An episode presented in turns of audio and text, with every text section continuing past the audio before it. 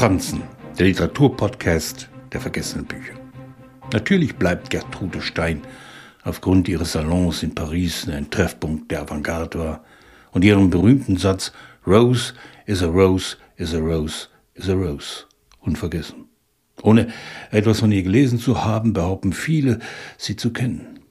War es nicht die mit Hemingway, mit Picasso, verkehrte nicht auch Cézanne, Renoir und Gauguin bei ihr? Unbestritten darf sie als Autorin zur klassischen Moderne gezählt werden, was sie nicht allein ihrem Monumentalwerk The Making of Americans verdankt. Ihm stellt sie den entlarvenden Satz voraus, ich schreibe für mich und Fremde. Treffender kann man die Lust an Texten und dem experimentellen Wagnis nicht ausdrücken. Es kommt vor allem darauf an, tradierte Sichtweisen und Konventionen zu brechen.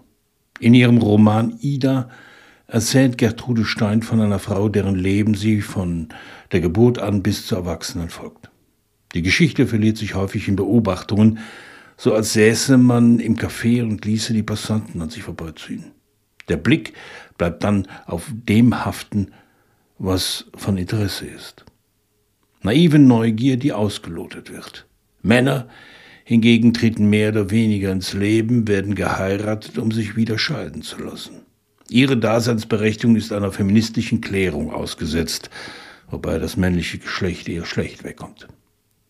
Die Heldin der Geschichte erlangt eine seltsame Berühmtheit, indem sie eigentlich nichts tut.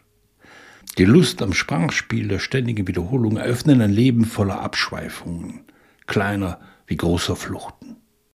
Stein gleitet dabei nur allzu gern ins Ungewisse ab.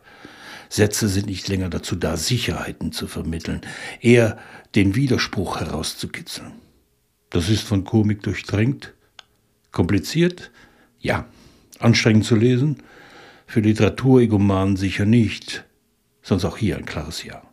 Indem Gertrude Stein freisetzt, was sprachlich möglich ist, fordert sie uns heraus. Es kommt einer Begegnung gleich. Was vermag Sprache, wenn sie sich einem scheinbar entzieht und sich keinem Diktat unterwirft.